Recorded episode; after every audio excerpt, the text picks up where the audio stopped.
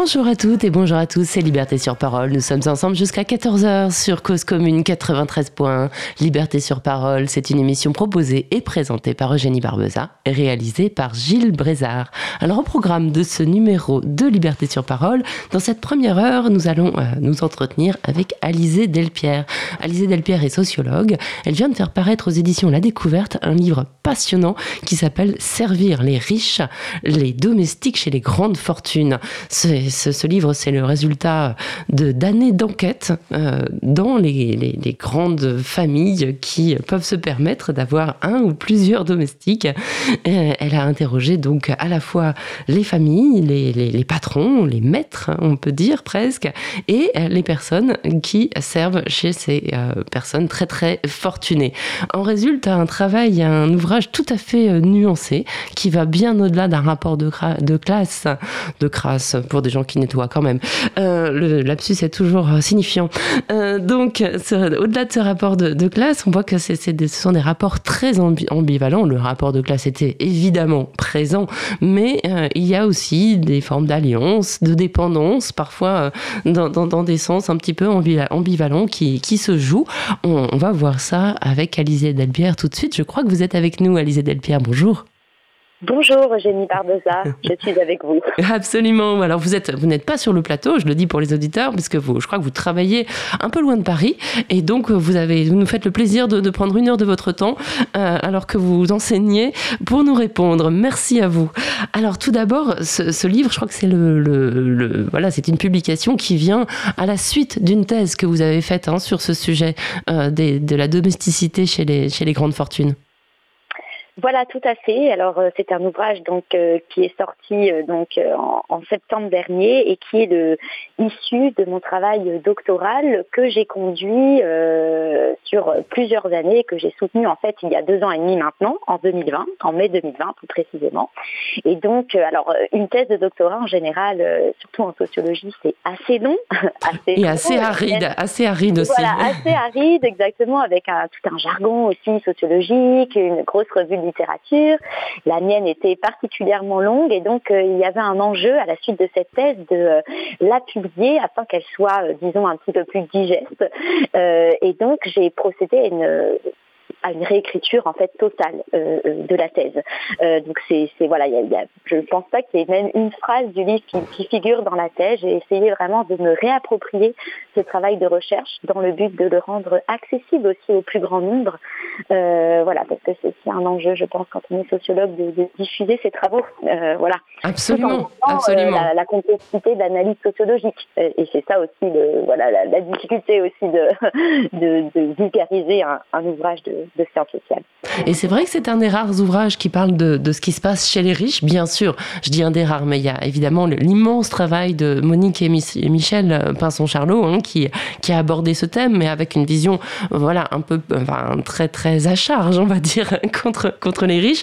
Vous, bah, évidemment, vous décrivez la réalité, donc ça peut pas être totalement euh, non à charge, mais vous, vous êtes vraiment, euh, vous vous êtes concentré sur les, vos observations de terrain et ça apporte énormément de nuances. Alors ma première question, alors c'est le début du livre, donc je, dévoile à peine. Euh, vous-même, euh, pour faire cette étude de terrain, euh, vous avez vous-même servi les riches, puisque vous avez été aide cuisinière et, nounou chez des gens très riches, je crois.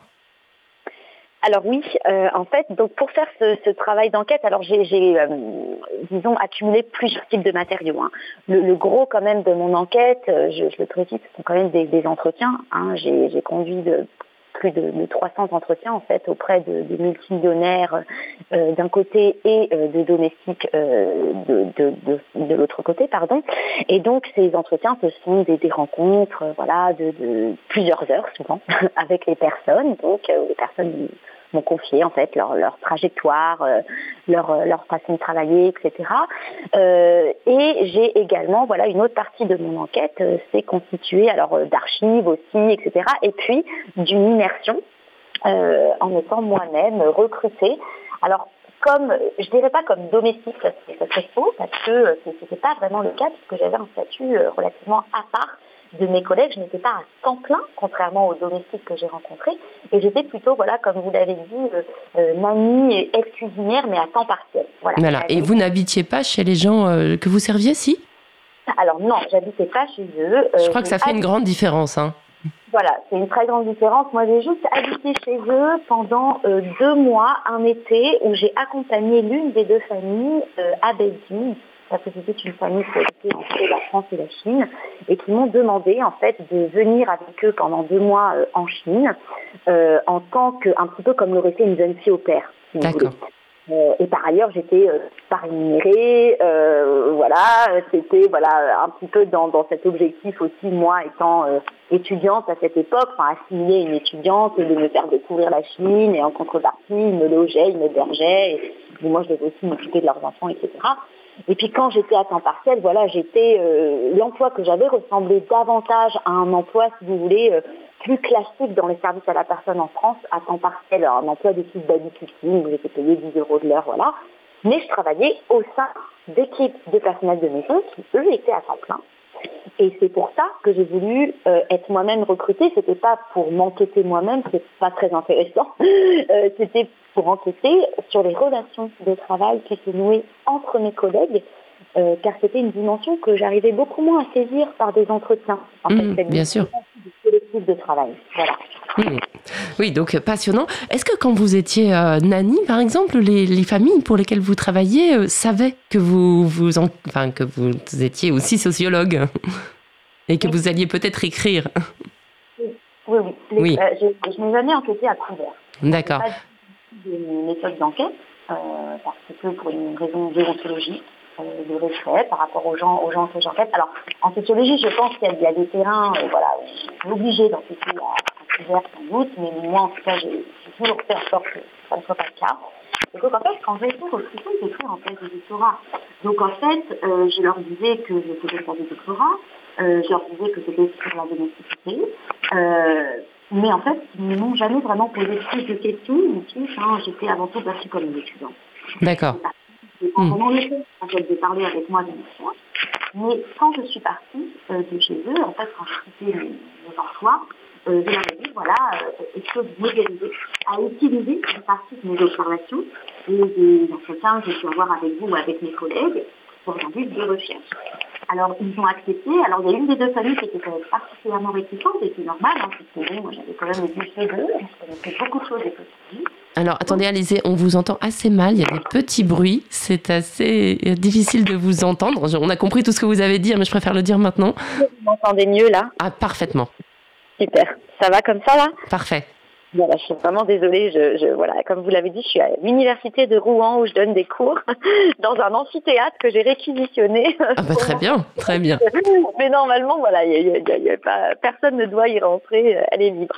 Euh, excusez-moi si ça s'est brouillé. Donc, oui, voilà, je, je, euh, disais que euh, dans cette famille, dans, ces familles, alors voilà, il y a eu un travail aussi de, de négociation que j'ai fait avec elles pour pouvoir utiliser certaines données de mes observations, mais évidemment sans trahir la confidentialité euh, en respectant l'anonymat. Et puis il y a certaines choses que je, que je ne dis pas, en fait, que je n'avais pas le droit de dire et que je ne dis pas par respect pour les gens. Voilà. D'accord. Et, tant qu'on en est sur la méthodologie, chose importante aussi, vous vous êtes attaché à euh, ne pas interroger euh, des personnes employées et leurs employeurs. En fait, vous avez toujours dissocié en fait pour avoir peut-être un peu plus d'objectivité, puis pas vous sentir obligé de raconter un l'un ce que disait l'autre. Exactement. Voilà, je n'ai jamais, alors sauf à deux ou trois exceptions près où en fait euh, l'employeur m'a renvoyé à son employé, mais ça c'était exceptionnel, j'ai vraiment tenu à enquêter d'une part sur des employés de maison euh, et d'autre part euh, auprès de multimillionnaires qui n'étaient pas liés par un rapport de travail.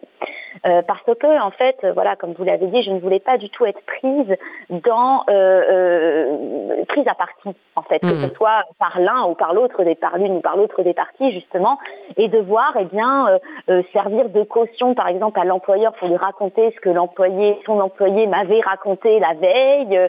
et puis, j'avais aussi peur que du côté des employés domestiques, il y ait une, une, une impossibilité à dire aussi des choses sur la, relation de travail et sur les employeurs que j'aurais pu rencontrer par ailleurs. Mmh. Donc voilà, d'un point de vue euh, méthodologique, euh, ça rejoint ce souci aussi euh, voilà éthique et puis voilà de, respect des gens et de d'offrir la capacité de libérer la parole. Mmh.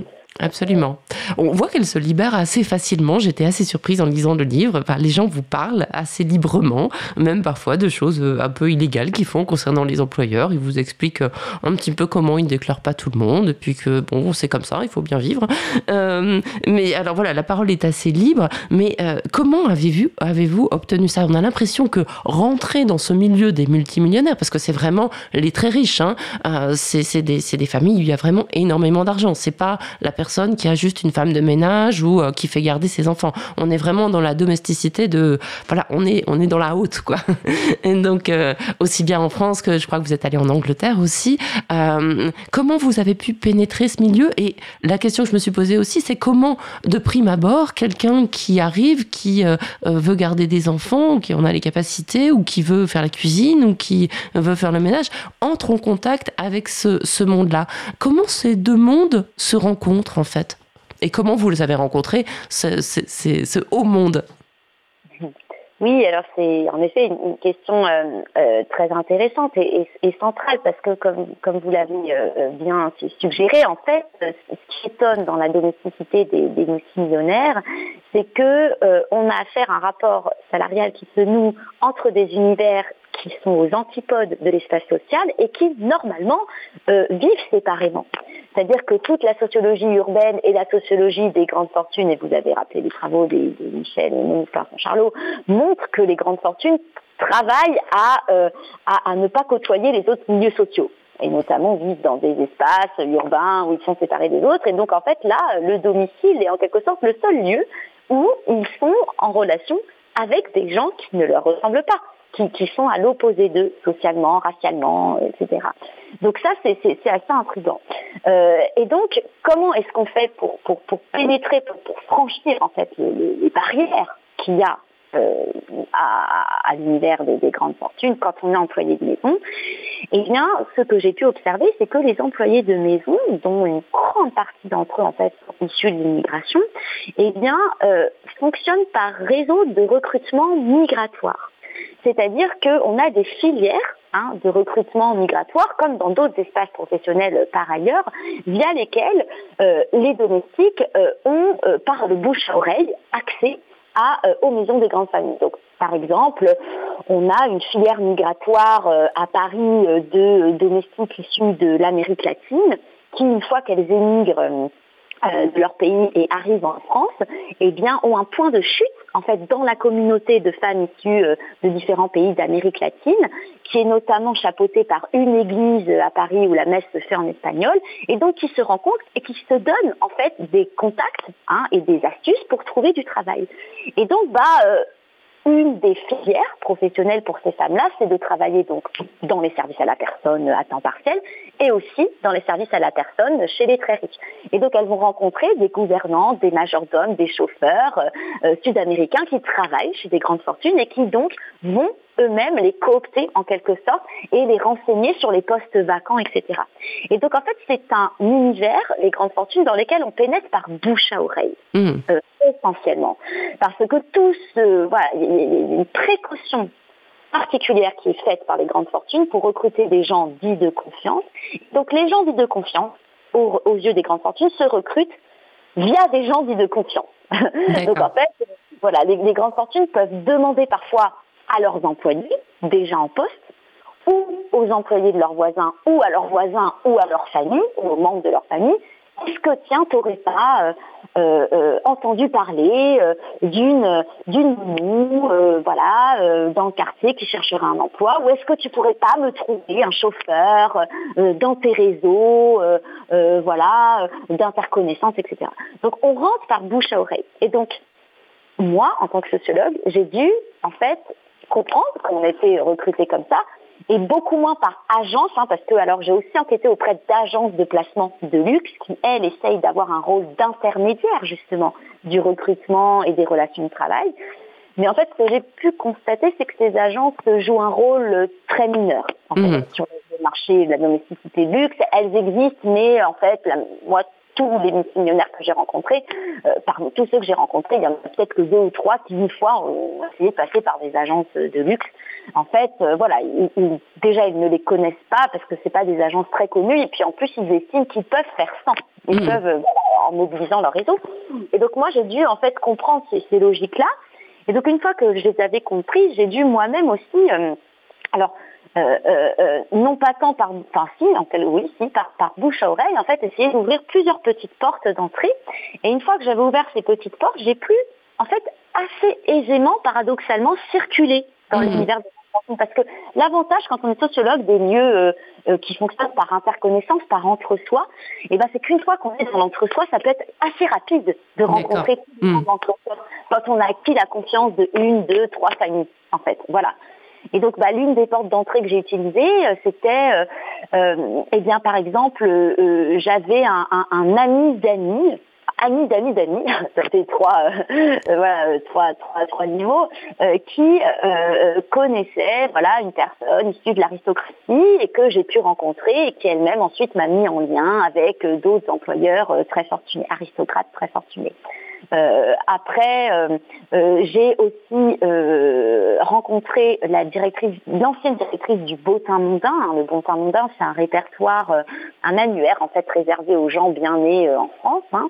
Et, et, cette, cette femme-là m'a ouvert un certain nombre de portes en me donnant des contacts deux personnes qui appartiennent notamment au Jockey Club, hein, qui est un des cercles plus élitistes de l'aristocratie française, et, que j'ai pu contacter un par un, en fait, sous ces recommandations, et qui ensuite eux-mêmes sont des gens qui m'ont donné des contacts euh, voilà, y compris vers des, des, des, multimillionnaires qui appartiennent aussi à ce qu'on appelle des, des, plus vulgairement des nouveaux riches. Oui, on y viendra parce qu'il y a une sorte de rivalité et ça se joue notamment au nombre de personnes à son service, à la manière dont il s'habille. Il y a, il il y a des codes et des sous-codes en fait. Et en parlant de codes, justement, vous, vous racontiez comment vous, aviez, vous étiez rentré en contact et, et vous racontez dans le livre, c'est assez drôle que bah, au départ, vous n'aviez pas forcément les codes d'hyperpolitesse de, pour vous adresser individuellement à chacun, donc vous avez failli en fait rater votre coup pour un mot mal placé. Oui. Alors euh, voilà, alors là où je me suis confrontée euh, à une, sorte de, bah, violence euh, symbolique de classe en fait, hein, parce que quand on est sociologue, en fonction des univers qu'on enquête, on n'est pas toujours à l'aise, et donc moi-même n'appartenant pas du tout à, à cet univers des grandes fortunes, j'ai dû aussi voilà apprendre des codes. Et alors autant chez les grandes fortunes, voilà plutôt nouvellement fortunés euh, euh, qui, sont les premiers de leur génération de leur lignée familiale à acquérir le statut de multimillionnaire. Ce sont des gens qui n'ont pas forcément les codes euh, les mêmes codes que l'aristocratie, j'ai pu être un peu plus à l'aise. par contre, les codes de l'aristocratie, je les maîtrisais pas du tout, beaucoup moins. Alors j'avais un peu lu, j'avais un peu appris des, choses. Et donc voilà, bah, quand typiquement quand j'ai contacté une partie des, des membres du Jockey Club, j'ai envoyé des mails qui n'étaient pas, selon eux, personnalisés. C'est-à-dire qu'au lieu de mettre euh, euh, très cher monsieur le duc de quelque chose, j'avais mis très cher monsieur. Et, donc ça, ça m'a été reproché. Euh, les personnes se sont offusquées. Et donc là, c'est la directrice du bottin mondain de l'époque qui a rattrapé le coup pour moi.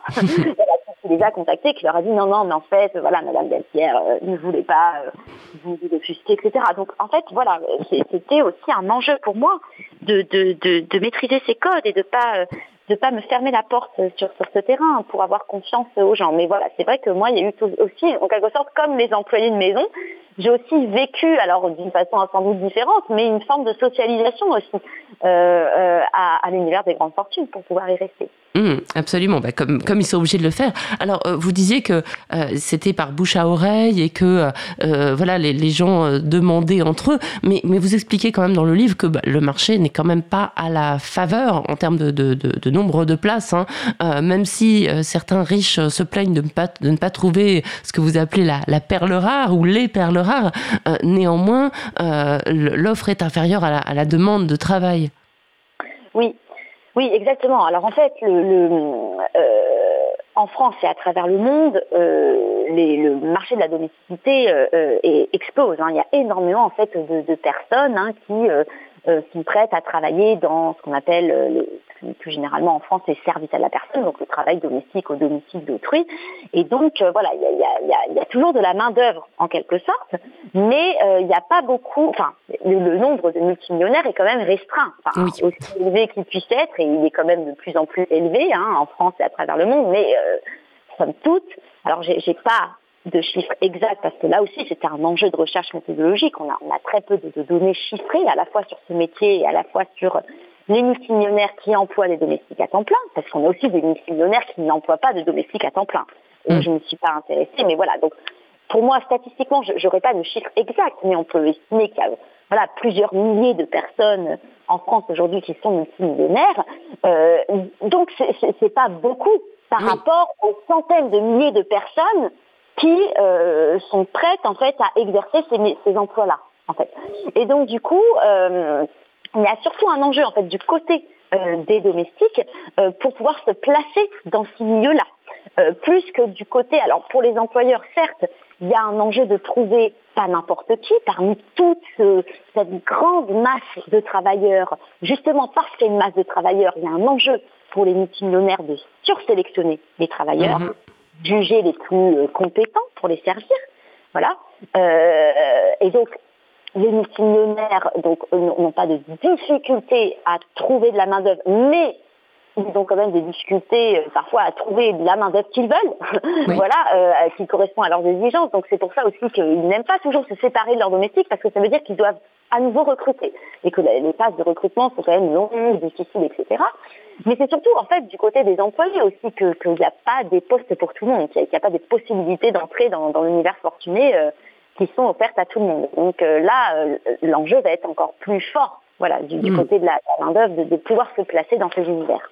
Alors c'est vrai que euh, pour des gens qui ont un salaire euh, tout à fait normal, euh, voire, voilà médian, ça peut paraître de, des gros salaires. là, on parle de, de, grandes fortunes qui payent leurs employés 3 000 euros par mois, 5 000 euros par mois. Enfin, c'est quand même des sommes bien plus importantes que le salaire médian en France. mais alors après ça, c'est vrai que ça peut impressionner des gens comme moi, par exemple. Va dire, bah, dites donc, ils sont quand même bien payés. Mais après, une fois que vous commencez à décrire leurs conditions de travail et d'existence, qui sont indissociables d'ailleurs, euh, eh bien, on comprend que au niveau du salaire horaire, ça fait même pas un SMIC en fait. C'est ça qui est frappant. Oui, oui. Et c'est ça qui est assez euh, inédit, on va dire, euh, dans la, niche du marché global de la domestique, qui est la domestique au service des multimillionnaires. Euh, c'est-à-dire que par rapport aux, emplois de service à la personne à temps partiel, du type femme de ménage, garde d'enfants, aide à domicile, eh bien, euh, les domestiques qui servent les multimillionnaires que j'ai rencontrés euh, peuvent être vraiment mieux payés. Alors, pas tous, hein.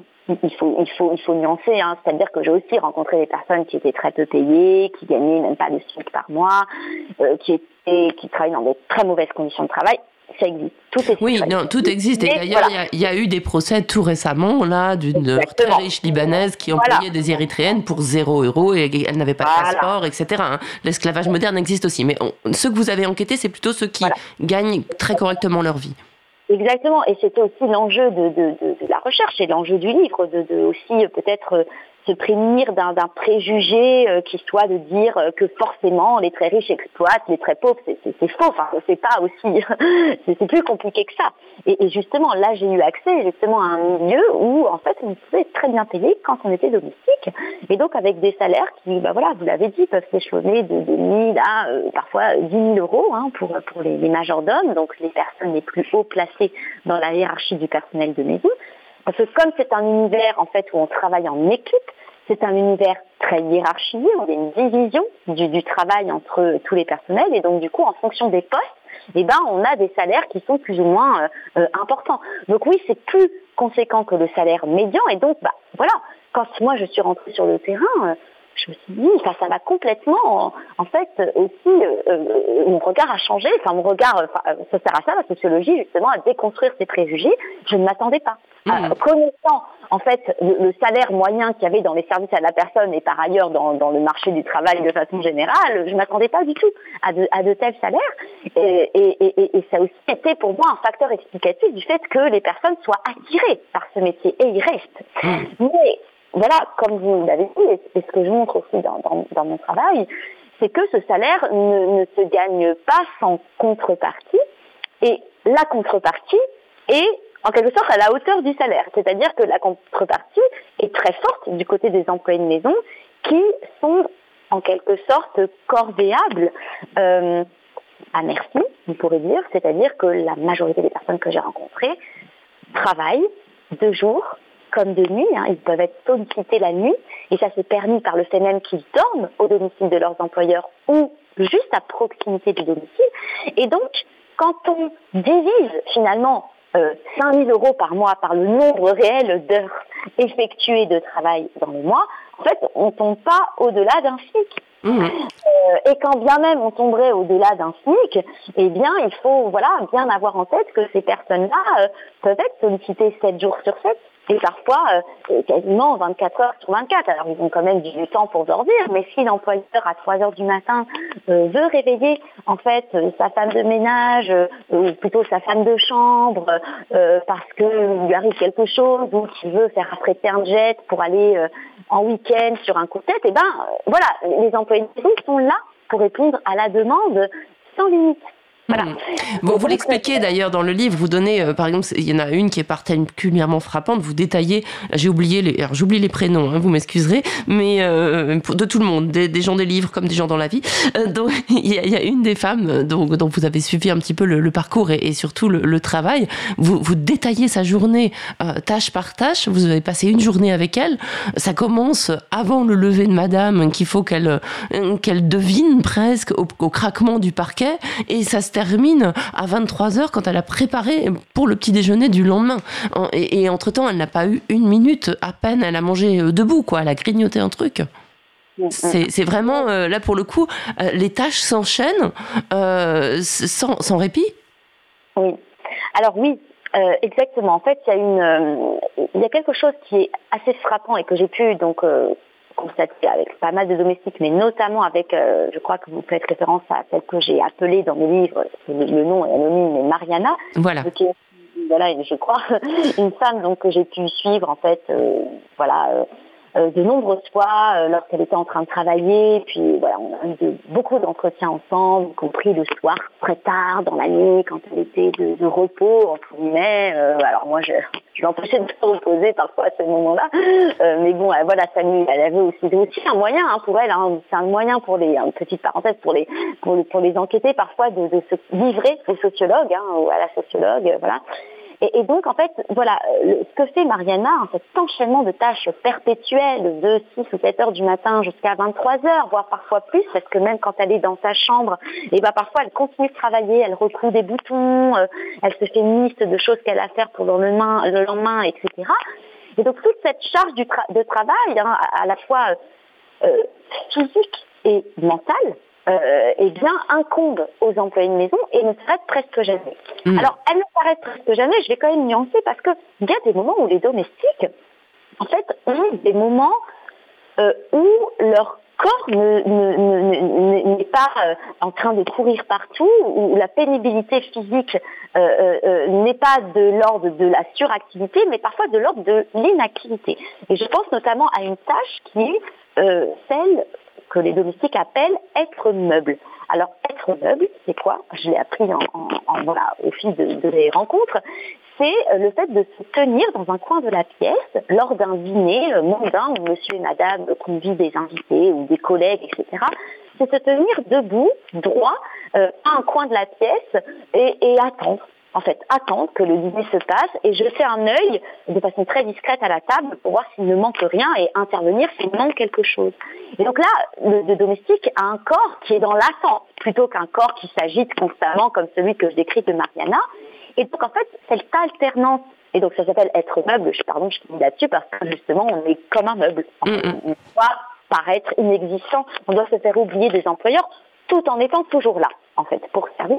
Et c'est justement cette tension corporelle entre à la fois attente ou des coûts de surinvestissement euh, euh, physique euh, et également cette tension entre discrétion et omniprésence qui vraiment fait le, cœur, le, le, seuil du travail de ces employés, euh, euh, qui en fait ont un métier constamment, où ils sont quand même constamment sur le qui-vive en quelque sorte, parce que même quand on est meuble, on doit quand même être mentalement toujours présent et physiquement toujours apte à intervenir quand il le faut.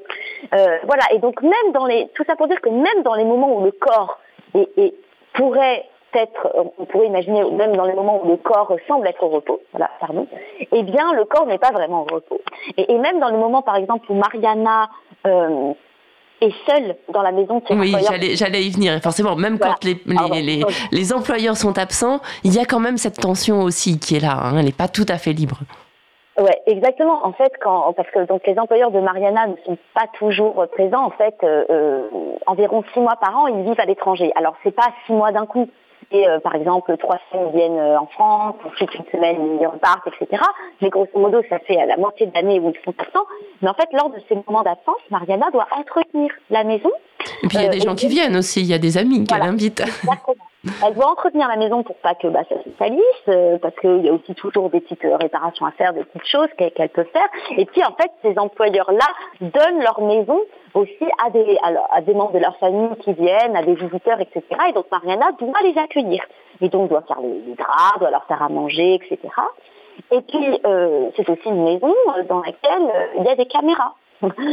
et donc en fait, voilà, certaines maisons fortunées, il existe des caméras de surveillance pour pouvoir aussi euh, s'assurer que le travailleur domestique, enfin, domestique en fait ne fait pas rien et qu'on la paye pas pour rien entre mmh. guillemets. Euh, voilà. Alors après, voilà, les, moments où il n'y a pas, pas d'invités ni les employeurs, oui, le travail est quand même moins intense, mais ça ne veut pas dire qu'elle ne travaille pas. En mmh. fait. Euh, voilà.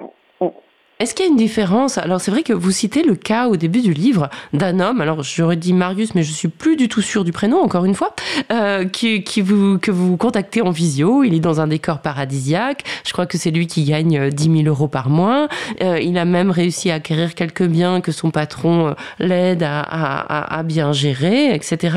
Euh, lui, bon voilà, il est, il est majordome, je crois, enfin voilà, et donc il, il, a, il a une position qui ressemble presque plus à de la domesticité en fait. Euh, exactement. Alors vous avez euh, très juste pour le prénom. Ah, voilà, et le livre s'ouvre sur son sur son cas-là. Alors euh, lui, Marius, c'est un cas assez exceptionnel, hein, qui qui, qui, incarne un petit peu l'utopie rêvée de tous les domestiques. Voilà, qui est cette trajectoire d'ascension sociale assez fulgurante d'un homme qui, à la base, est issu d'un milieu ouvrier roumain euh, bah, très très pauvre et qui en fait a migré euh, pour des raisons de travail dans plusieurs pays européens, a travaillé dans le BTP, a fini par euh, ensuite travailler sur un chantier d'un club de vacances et qui a été débauché par l'un des dirigeants du chef de chantier qui est un multimillionnaire qui lui a proposé de venir travailler chez lui comme domestique. Et donc Marius est rentré dans la domesticité via cette voie-là et ensuite a travaillé pour plusieurs très grandes fortunes et en est venu à devenir, à atteindre le, stade, le, plus, enfin, le grade le plus haut de la domesticité qui est majordome et donc qui est un métier qui consiste essentiellement à superviser d'autres domestiques. Hein. Donc euh, contrairement à Mariana euh, dont on parlait tout à l'heure, Marius lui ne, fait plus le ménage. Il mm-hmm. supervise d'autres employés qui font le ménage ou qui font toutes les autres tâches. Et donc lui, il s'est enrichi, il gagne très très bien sa vie. Et alors, euh, cas un petit peu particulier, il a pu investir son argent dans des euh, appartements. Enfin, Dans hmm. un appartement notamment à New York avec l'aide de son employeur qui l'a aidé hmm. à investir dans l'immobilier, son capital économique. Alors ça, c'est des cas qui existent. oui, c'est très rare, effectivement. Puis on voit une relation de confiance entre lui et son employeur. Et moi, qui ai très mauvais esprit, je me suis dit, mais si jamais un jour euh, son employeur lui demandait d'être le titulaire, euh, enfin l'homme de paille pour un compte offshore ou euh, pour ce genre de choses, ça, peut se voir aussi, pourrait-il refuser? Il n'y a pas un... Évidemment, j'ai pensé à ça, je ne sais pas pourquoi. Je, me, je, me, suis dit, mais voilà, un moment, quand la, la, la fortune de quelqu'un, ou enfin la bonne fortune, parce que c'est pas une fortune énorme qu'il a, je pense, Marius, mais bon, son niveau de vie, le fait qu'il soit, son ascension sociale, il la doit intégralement à, une ou plus, un très petit nombre de personnes. Euh, on pourrait imaginer aussi, en ayant mon esprit comme moi, évidemment, que si on lui demandait des choses, il ne pourrait pas les refuser, quelles que soient ces choses. Alors, euh, en effet, euh, c'est tout le mécanisme que j'ai essayé de, de, retranscrire dans, dans, le livre, c'est-à-dire que euh, les personnes comme Marius, alors aussi exceptionnelles qu'ils soient, parce que c'est quand même rare, hein, les, oui. qui investissent en dans l'immobilier, je, je, rassure tout le monde. Euh, voilà, il ne faudrait pas qu'il y ait une fausse image hein, qui soit véhiculée. Donc c'est un cas exceptionnel, mais qui pour autant euh, reflète aussi d'autres cas un peu moins euh, flagrants de, domestiques voilà, qui, qui, peuvent accumuler un certain capital économique, c'est qu'en effet leur fortune ne repose que sur le bon vouloir en général d'une personne, mmh. d'une famille ou d'un employeur. Et que donc, du coup, il y a un très fort lien de dépendance et, à l'employeur, avec justement un sentiment, et c'est le cas de Marius, de redevabilité permanente vis-à-vis de son employeur. Qui fait que, alors on ne peut pas extrapoler, je, Bien sûr, non, non, ça c'est moi qui le dis et c'est vraiment juste pour... Non, non, mais c'est intéressant d'y réfléchir. Est-ce que Marius pourrait... Euh, en capacité de refuser certaines choses de, son employeur, alors euh, bah, j'ai quand même un élément de réponse parce que euh, dans cet investissement qu'il a fait euh, immobilier, Marius me racontait qu'il a visité plusieurs appartements avec son employeur et qu'il avait une extrême confiance à son employeur qui lui connaissait l'immobilier et que Marius avait flashé sur un appartement et son employeur sur un autre et qu'il y a eu un petit moment de tension où Marius avait vraiment vu de l'autre appartement, mais n'osait pas dire à l'employeur qu'il préférait l'autre. Et parce que, voilà, il, alors il y avait, c'était très ambivalent dans sa tête. C'était à la fois, bah, mon employeur est plus compétent que moi, donc je dois lui faire confiance. Et il y a aussi, bah, c'est quand même en quelque sorte l'argent de mon employeur. Et donc, bah, voilà, je ne vois pas, euh, voilà. Et, donc c'est aussi ça, hein, l'issue du, du problème que rencontrent certains employés de maison, c'est que si élevé que soit leur rétribution, ces rétributions dépendent du bon vouloir d'un employeur. Et donc ça, ça nous permet de déconstruire aussi un discours que m'ont beaucoup donné des très riches, euh, qui, qui, est un discours qu'il faut prendre au sérieux parce que c'est un discours qui ne concerne pas que la domesticité notamment, c'est lorsque les très riches disent mais en fait, nous sommes utiles à la société parce qu'on est pourvoyeur d'emplois et qu'on donne de bons emplois aux mmh. gens. Effectivement. à tort, c'est vrai, qu'ils donnent de bons emplois. Mais la problématique derrière, c'est que les conditions de l'emploi sont uniquement euh, résultent de leur bon vouloir. Il n'y a rien qui régule ces conditions d'emploi-là. Et donc, en fait, si par exemple l'employeur de Marius avait voulu du jour au lendemain euh, ne plus le payer, il aurait pu. Hmm. Voilà. Euh, il, aurait, il aurait pu euh, le faire assez facilement. Et donc c'est là la problématique dans laquelle se trouvent les employés, même les plus dotés. Alors, sans parler du cas de Marius, la, plupart des employés qui, ont un très bon salaire, euh, ce que j'ai pu remarquer, c'est que ce sont des employés qui, paradoxalement, n'ont pas le temps d'utiliser leur salaire. Ils n'ont pas le temps de jouir de leur propriété.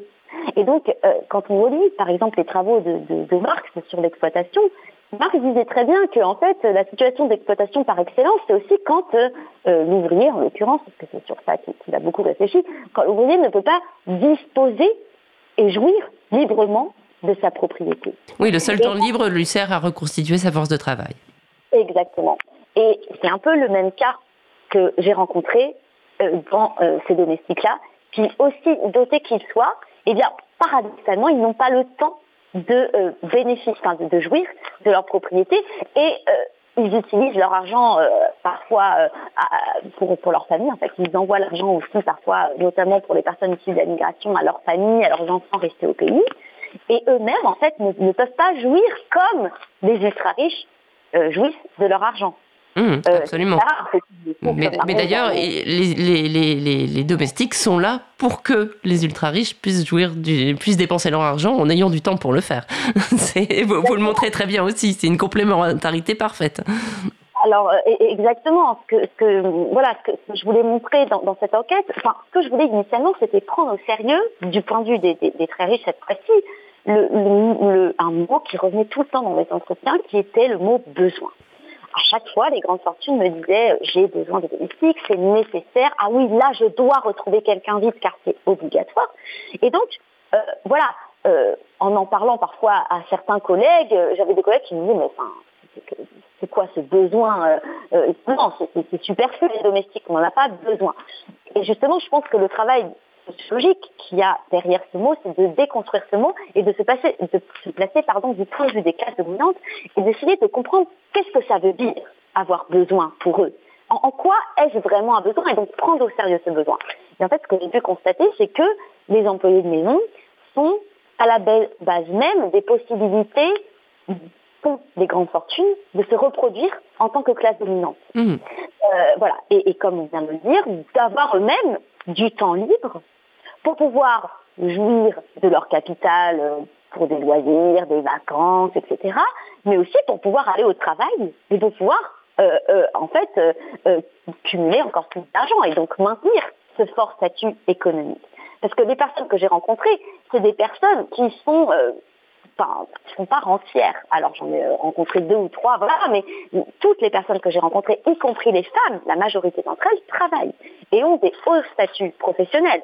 On parle de PDG, de, de traders, de, chefs d'entreprise, de marchands d'art, de, de, grands médecins qui ont plusieurs cliniques. Donc ce sont des gens en fait qui se surinvestissent au travail. Et donc ce surinvestissement au travail n'est possible que si d'autres personnes prennent en charge le travail qu'on appelle reproductif, hein, que les travaux féministes appellent reproductif, au sein du foyer. Et, donc, bah, quand on voit leur mode de vie, euh, quand on voit la manière dont leur vie s'articule entre travail, loisirs, euh, euh, sociabilité mondaine, dîner, participation à des voilà des événements, etc. où, ils scellent leur capital social, hein, par ailleurs, qui sont des événements utiles, très utiles aux yeux des grandes fortunes. Et puis les moments où ils se reposent, eh bien, pas de temps. Il n'y a pas le temps pour leur, leur repassage, très clairement, ouais. Exactement. Et donc là, euh, voilà, sans domestique, pour le coup, les grandes fortunes ne pourraient pas avoir tout ce temps libre pour faire tout ça. Alors, d'un point de vue, oui, j'entends. Continuez, pardon. Non, non, allez-y, allez-y. Non, non, donc euh, d'un point de vue économique, c'est parfaitement logique. Il y a un, réel besoin pour garder euh, sa possibilité de rester riche, et aussi d'un point de vue représentatif. Euh, vous, vous, expliquez très bien aussi que on imagine mal des gens très riches n'ayant pas de domestique, et c'est un petit peu la course à l'échalote. C'est-à-dire que plus on en a, plus on, on, tient son rang. Alors voilà, exactement. Au-delà donc de ce besoin très matériel, de, de, de, voilà, ce, besoin matériel de domestique, il y, a, un besoin qui est plus de l'ordre euh, symbolique, mais qui a des répercussions euh, euh, très concrètes sur les relations sociales. C'est en effet que quand on appartient à un univers très fortuné, il faut montrer qu'on est légitime d'y appartenir et qu'on a le droit, en quelque sorte, de, faire partie de, ce cercle restreint quand même des, des, très grandes fortunes. Et donc, il faut montrer qu'on a euh, de l'argent, prouver qu'on a de l'argent. Donc euh, il y a une forme de consommation ostentatoire, pour reprendre un terme qu'utilisait euh, Veblen dans ses travaux, c'est-à-dire que la consommation ostentatoire, c'est de, de, bah, de, consommer des, des biens et pour, pour montrer qu'on peut s'acheter ces biens, qu'on a un capital économique pour. Et donc, bah, à l'instar d'un hôtel, du fait d'acheter un hôtel particulier ou bien euh, euh, d'acheter une nouvelle voiture ou une nouvelle montre, eh bien, on a, on recrute des domestiques pour montrer qu'on a l'argent pour. Hmm. Et donc voilà, il y a un jeu de surenchère entre les grandes fortunes, voilà, comme, comme vous l'avez dit, qui est euh, de, bah, plus on a d'argent, en fait, plus on a la possibilité d'avoir à son service plusieurs emplois de maison à temps plein, et plus on a la possibilité d'avoir différents types de domestiques. C'est-à-dire que les familles où on a plusieurs employés de maison et où on a des employés qui supervisent d'autres employés comme les majordomes, Là, on est dans des familles vraiment de, très haut standing. Hmm. Et, par contre, alors parfois il y en a, vous, parlez du monsieur qui surveille les roses de son, euh, de son, de son patron, euh, qui a décidé de créer de nouvelles variétés euh, d'hybrider des roses. Enfin voilà, de, et, donc il a quelqu'un pour spécialement pour surveiller ces roses. Ça peut être à la fois perçu comme le, le, comble du raffinement et, et puis aussi il subit aussi quelques moqueries l'employeur.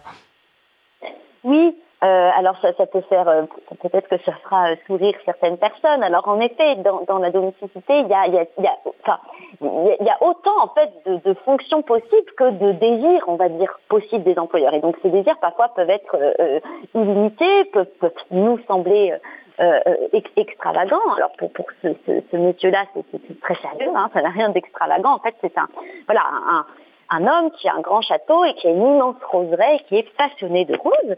Et donc, eh bien, comme il a de l'argent, eh ben, il, consacre une grosse partie de son argent dans les roses. Alors, pour faire de l'hybridation de roses, pour aussi monter, en fait, une, entreprise de, autour des roses. bref, je, je, passe certains détails.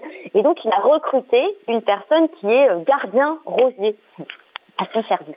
Et donc c'est une personne qui, à temps plein, en fait, va s'occuper de ces roses et donc va euh, notamment euh, donc les arroser, les couper, euh, les tailler, etc. Et puis va leur chanter des chansons. Parce que, que ce, monsieur en fait lit beaucoup de livres. Vous savez, il y a toute une littérature aussi. Bien sûr, bien sûr. voilà, qui qui, qui qui, qui invite en fait les gens à parler à leurs plantes, etc. Et donc ce monsieur-là en fait est, est passionné par cette littérature et donc c'est en ça qu'il est un peu moqué en fait c'est voilà, c'est l'entre-soi en fait euh, euh, mondain qui l'entoure moque un peu euh, ce monsieur qui, qui croit au pouvoir justement du dialogue avec les fleurs, etc. Mais aussi, paradoxalement, euh, enfin, d'un autre côté, voilà, cet homme-là est, en fait admiré par le voisinage. Et j'ai pu entendre et rencontrer euh, certains de ses voisins qui, m'ont parlé de lui et qui trouvent qu'en fait, c'est quand même, voilà, comme vous le disiez, le comble du raffinement d'avoir un gardien rosier parce que ça montre bien, et là, on en revient à, ce que les, très riches euh, peuvent acheter avec leur fort capital économique, eh bien, ils ont la possibilité, justement, d'avoir tout le monde à leur service pour tout type de tâches. Oui, c'est.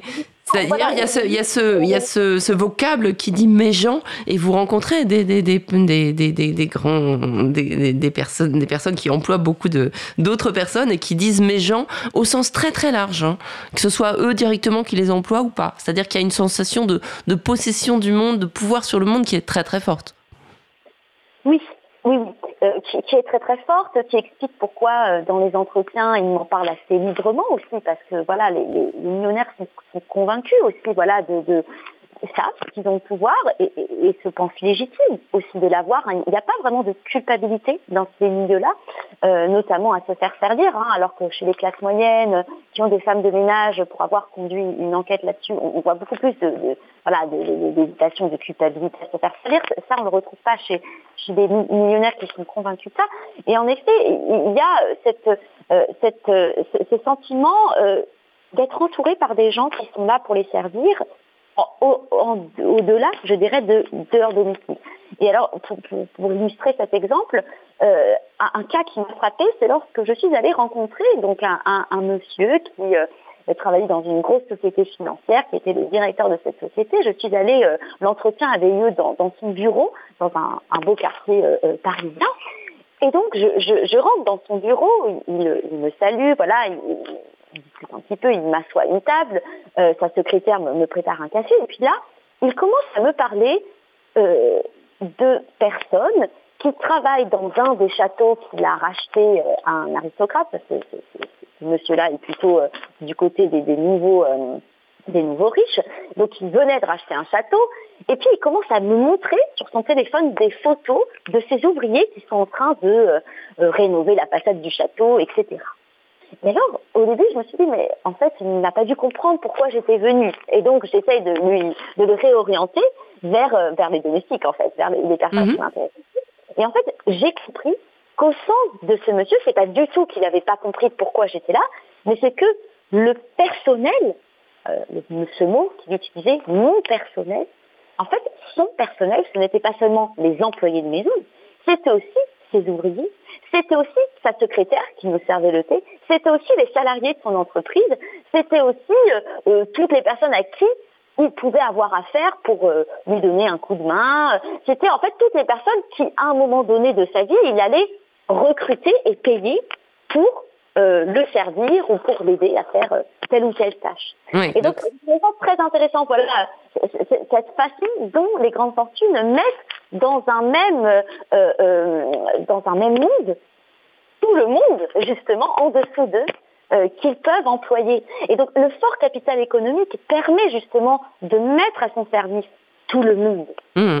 On, le voit très très bien dans, dans, le livre, effectivement, et on voit que c'est aussi euh, très compliqué. Euh, je voudrais qu'on parle un petit peu maintenant des, des, personnes qui, servent, en fait.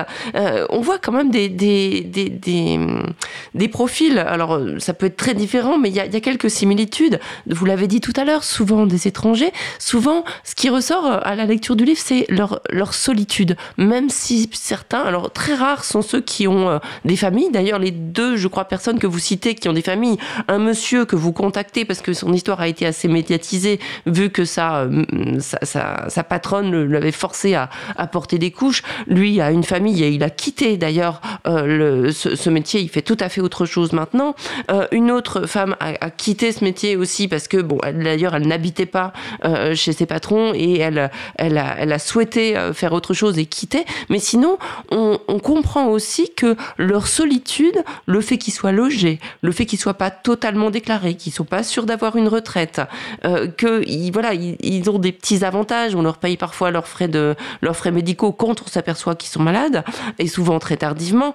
Euh, on s'aperçoit qu'ils sont voilà très isolés, bien qu'ils vivent au milieu d'une très grande famille et que d'aucuns euh, patrons disent qu'ils font partie de la famille.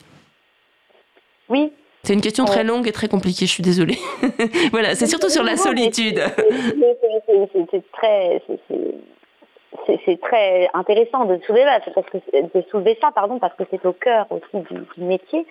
Euh, il y a une, solitude. Alors, elle est, elle est liée à, plusieurs choses. Euh, d'une part, il y a une solitude, on va dire, euh, voilà, une solitude que ressentent les employés du fait même du décalage quand même social qu'ils ont avec les univers fortunés dans lesquels ils travaillent et chez lesquels ils vivent. Voilà, vous l'avez très bien dit, on l'avait rappelé tout à l'heure. En fait, là, les personnes que moi j'ai rencontrées vivent chez leurs employeurs ou dans un studio juste à côté de l'appartement de leurs employeurs, quoi, ou dans une petite dépendance située dans le domaine de leurs employeurs. Et donc, ils sont voilà immergés dans cette famille qu'ils servent, euh, une famille qui leur répète souvent qu'ils font partie de la famille. Et d'ailleurs, les domestiques se le répètent eux-mêmes.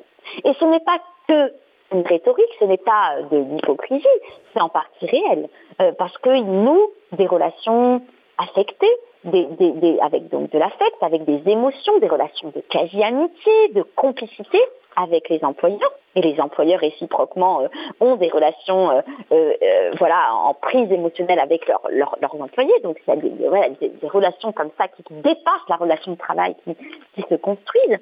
Oui, mais si je puis me permettre, il y a quand même, vous, vous l'avez dit tout à l'heure hein, d'ailleurs, mais, mais la dépendance, elle est quand même surtout dans un seul sens. Vous racontez l'histoire d'une femme qui, sans préavis et sans que la personne comprenne pourquoi, tout d'un coup vire une de ses employées. Pourquoi? Tout simplement parce qu'elle commençait à, à se dire que c'est elle qui allait partir en premier et qu'elle voulait surtout pas être quittée par cet employé. Donc c'est quand même toujours du côté de l'employeur que, que le pouvoir se situe, même s'il y a de l'affect et presque, euh, voilà, parfois l'affect n'arrange rien à l'affaire.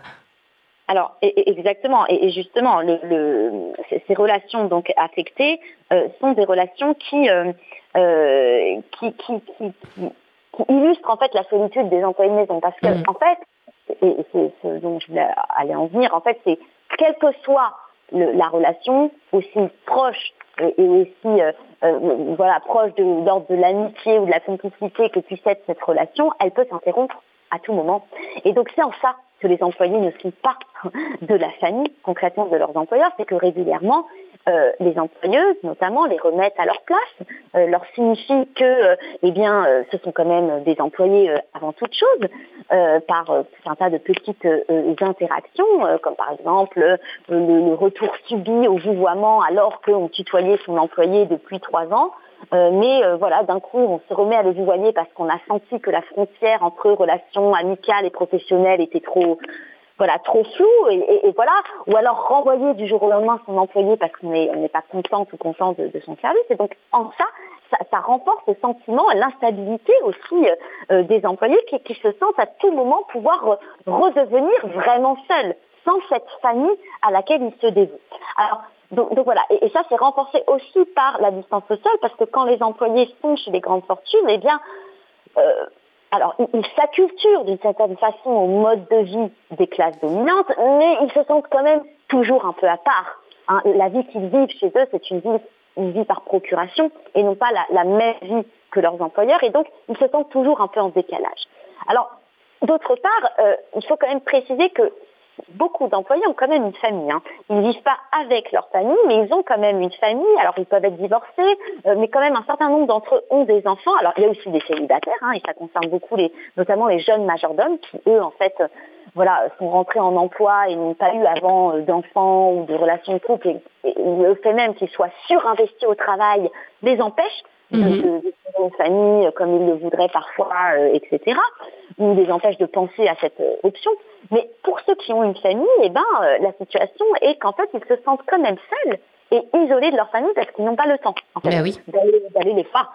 Alors ça peut être le cas pour les employés issus de l'immigration notamment qui, ont récemment migré en France, le, cas de notamment de nombreuses femmes originaires d'Amérique latine ou des Philippines ou euh, de certains pays, notamment d'Afrique subsaharienne, qui laissent leurs enfants au pays, et donc là qui les voient très très peu, hein, qui, ont des contacts le soir par WhatsApp, euh, notamment sur leur téléphone avec leur famille, mais qui sont des contacts très restreints. Euh, il y a aussi des employés qui ont leur famille qui vivent en France, mais qui vivent assez loin de, des beaux quartiers, Et donc, ils n'ont parfois pas le temps, hein, le, week-end, de retourner les voir parce que même si l'employeur prévoit euh, qu'ils aient euh, euh, ou qu'elles aient un jour de travail chômé par semaine, eh bien, souvent, ce jour de travail est, finalement un jour, ce jour de chômé est un jour qui, est, qui finit par être travaillé parce que les employeurs leur demandent finalement de venir les aider, etc.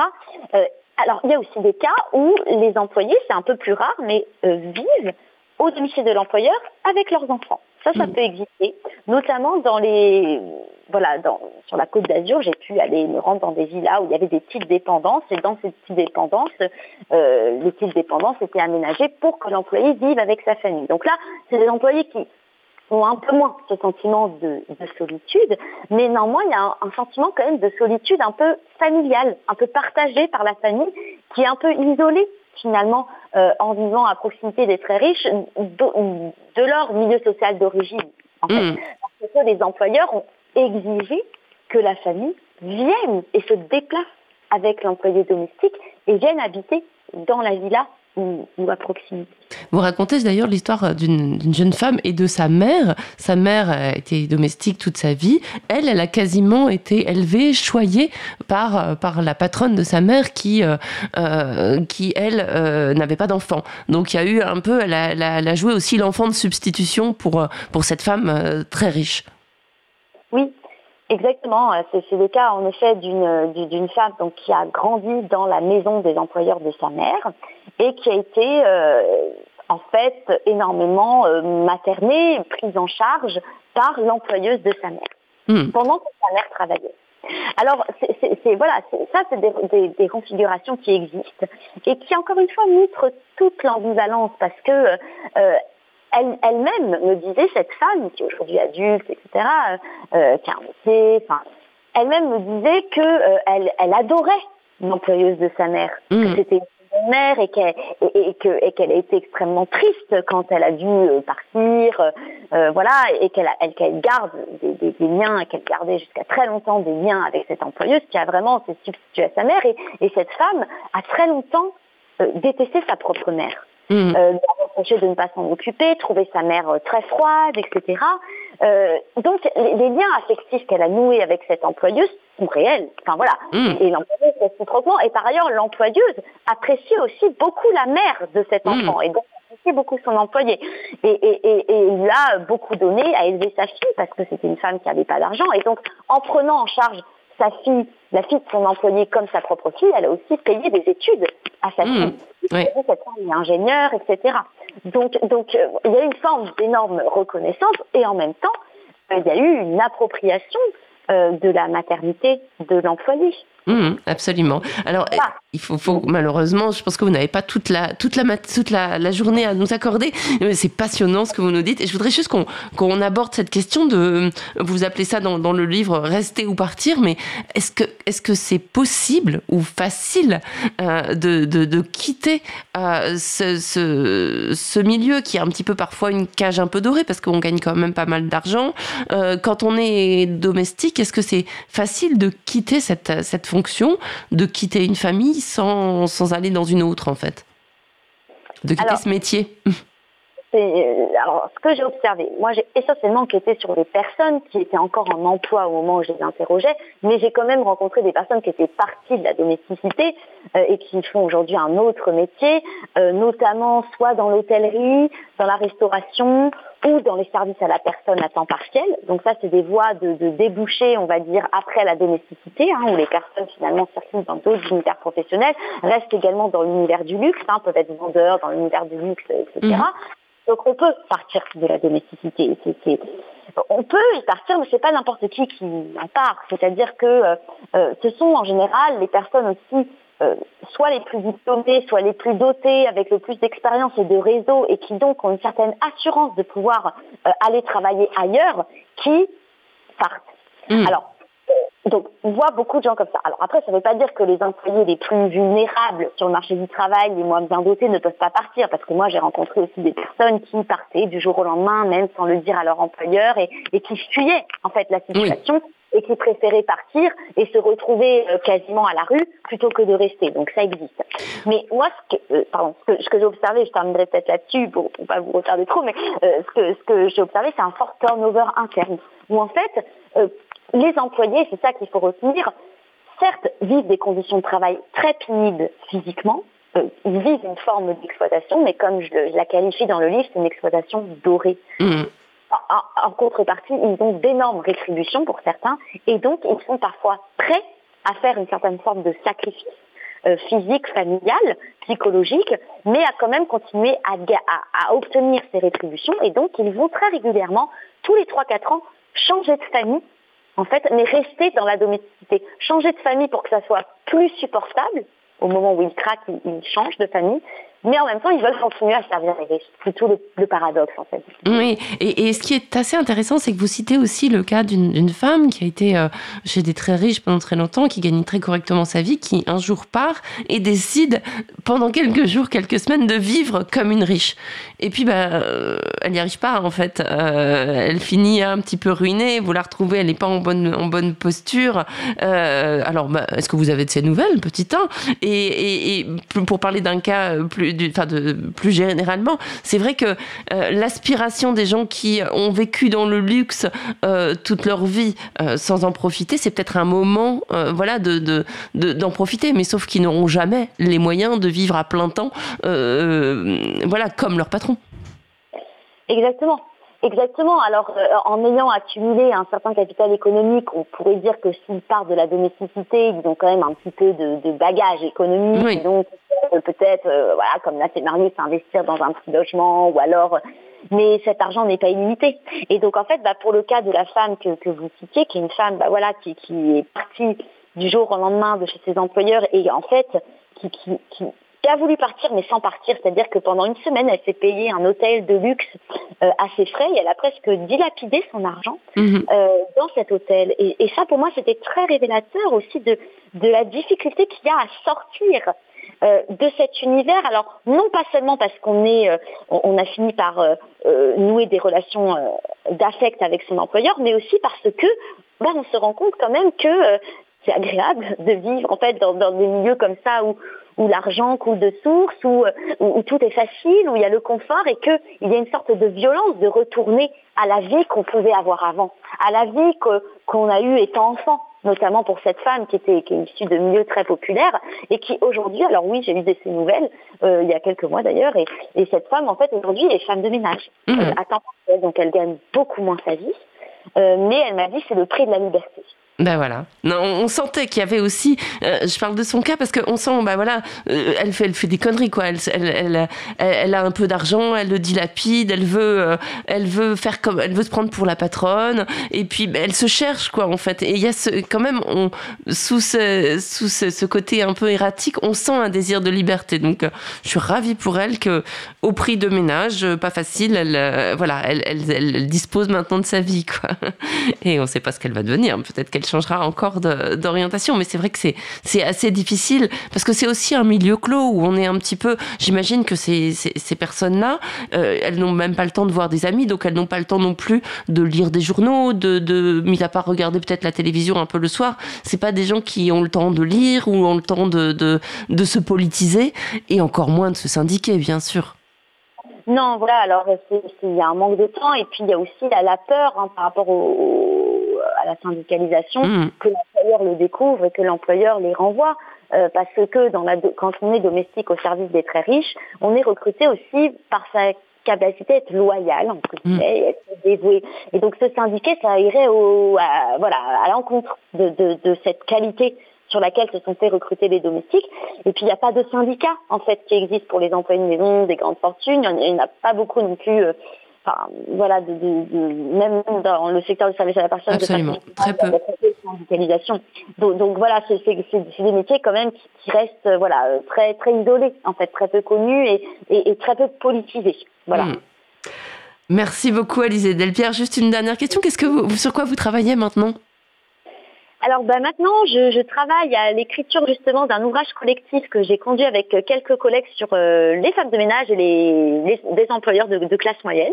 Très bien. Relation de travail donc qui concerne, on va dire, une plus grande majorité de population. Euh, et puis, je suis actuellement sur un projet de recherche qui est un petit peu différent. Euh, je travaille sur les, politiques publiques de, de, du, retour à l'emploi, donc sur le, chômage en fait en Europe et, et la précarité de l'emploi en Europe. Donc ça, c'est un projet européen que je conduis avec des collègues de plusieurs pays d'Europe. On, s'intéresse aux transformations du service public de l'emploi et notamment à sa dégradation et aux difficultés aujourd'hui que les personnes au chômage rencontrent ben, vous êtes tout à fait dans l'actualité du jour, on va dire. Hein. On vient d'apprendre que, on vient d'apprendre que, voilà, 25% de, de, de, de temps d'indemnisation en moins euh, quand le marché de l'emploi sera, euh, sera, sera plus ou moins bon en France.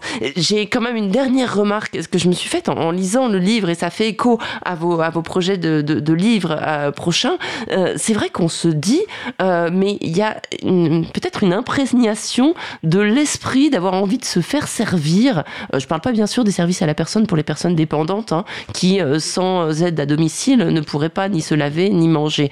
Euh, mais on a vu arriver les, les, chauffeurs Uber qui, au début, nous étaient présentés comme un peu des gens qui ouvraient la porte, qui étaient correctement habillés en costume. Il y avait une petite bouteille d'eau, des bonbons, tout pour le client, qui les note, bien sûr. On a vu aussi de plus en plus ce, se, développer. On le voit, euh, des gens qui, euh, pour aller acheter un paquet de, café en bas, euh, font appel à un, livreur. C'est-à-dire qu'on a, a l'impression que cette, cette, envie d'avoir des domestiques gagne un peu toutes les couches de la société, et même les plus modestes. Est-ce que vous avez remarqué ça aussi Est-ce que vous faites le lien avec, avec vos travaux? Oui, alors à la, à la, à la fin du livre, je, fais le, lien. Justement, je, je pense que ce qui se passe chez les, très riches, aussi spécifique que soit la situation, hein, euh, voilà, service domestique à temps plein, etc. En fait, c'est un miroir grossissant aussi d'une dynamique euh, plus globale et qui s'exacerbe, hein, je pense, depuis, depuis une dizaine, une vingtaine, mais plus une dizaine d'années, je dirais, en France aussi à travers euh, le monde et notamment les pays dits occidentaux, les pays européens, qui est finalement cette et c'est encouragé hein, par les politiques publiques qui encouragent justement la création d'emplois de services, dans tout type de service, qui encourage en fait très fortement l'externalisation des tâches domestiques et parentales.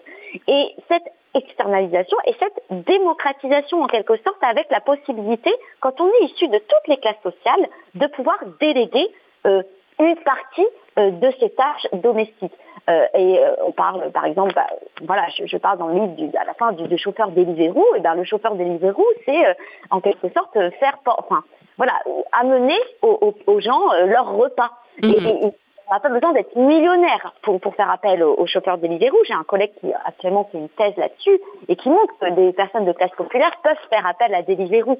Et donc il y a aussi voilà cette, cette, idée voilà de euh, que maintenant euh, toutes les classes sociales peuvent se faire servir. Alors chacun à la hauteur de ses moyens, mais peuvent à un moment donné de leur vie, de leur semaine, de leur journée avoir ce service. Et, ça, c'est aussi très représentatif d'une économie capitaliste qui valorise, survalorise le travail dit productif au détriment d'un travail dit reproductif, donc les tâches domestiques et parentales, mmh. et qui incite les gens à se consacrer essentiellement au travail dit reproductif ou au loisir à, la consommation du coup, plutôt qu'aux tâches dites reproductives qui sont jugées comme des tâches non essentielles, euh, non rentables économiquement. Et donc c'est pour ça qu'il y a cet encouragement aussi de tous ces petits emplois qui en même temps sont euh, euh, dans, dans, la parole des gouvernements un argument aussi de développer ces emplois-là, c'est pour donner des emplois aux, aux personnes qui, qui, sont les plus précaires et qui ont besoin de, de, voilà, qui auraient besoin entre guillemets de, de, faire des petits jobs comme ça, qui par ailleurs. Mmh. Mais voilà, on n'a pas eu le temps d'en parler, mais en fait, euh, voilà, c'est vrai que le cadre légal de tout ça est forcément euh, très euh, précaire, instable, non pérenne. et ça, ça se développe de plus en plus. Et bon, c'est bien sûr le cas chez les riches. J'invite tout le monde à lire Servir les riches aux éditions La Découverte. Vous découvrirez plein de choses. Et puis, c'est très nuancé. C'est un travail formidable que vous avez fait, Alizé Delpierre. Merci beaucoup d'avoir passé cette heure avec nous ce matin. bonne continuation. Et on se quitte avec Juliette, la clochette. Vous devez connaître cette chanson. Du matin au soir, il faut courir dans l'escalier, le monter, le descendre et le monter.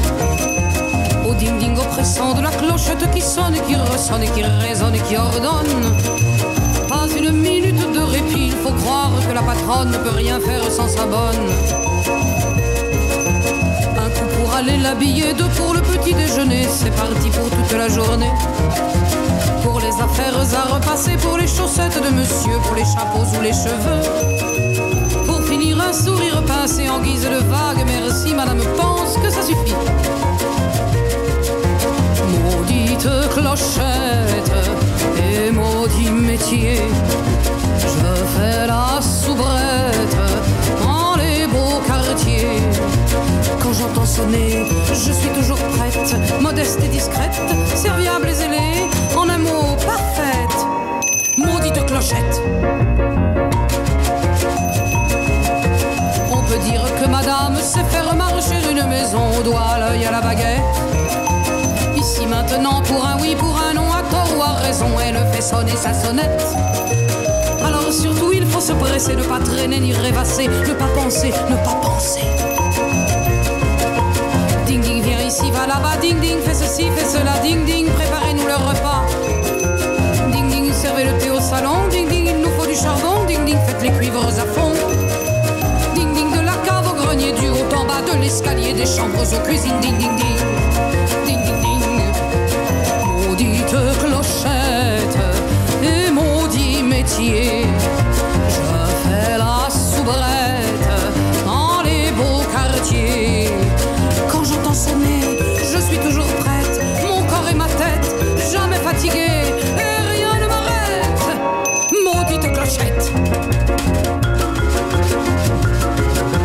Madame s'arrange bien souvent pour sucrer mon jour de congé, oublie de me le redonner. Quand je fais une course au marché, elle recompte la monnaie. Avant, après, on ne sait jamais. Et s'il manque une petite cuillère, on ne dit rien et l'on s'étonne, mais c'est la bonne qu'on soupçonne. Comme elle a la fâcheuse manie de contrôler mes faits et gestes, qu'elle veut savoir d'où est le reste. Cette garce surveille mes lectures, épluche mon maigre courrier, fouille ma chambre et mon passé. Mais je ne dis rien, je serre les dents, la m'humilier, je ne suis personne qu'une domestique que l'on sonne. Maudite clochette et maudit métier, je fais la soubrette dans les beaux quartiers j'entends sonner, je suis toujours prête, pauvre marionnette,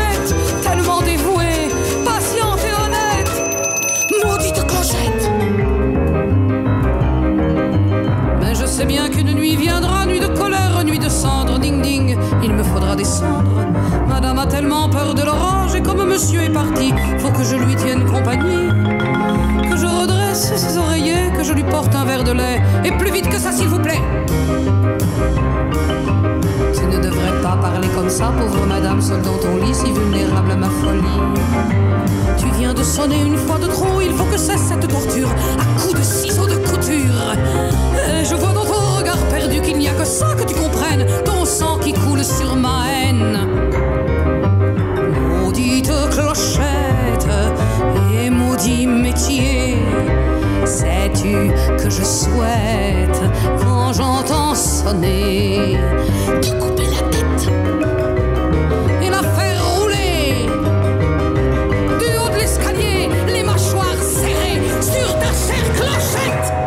jamais muette. Ça va, ça va, on vient, on arrive. Maudite.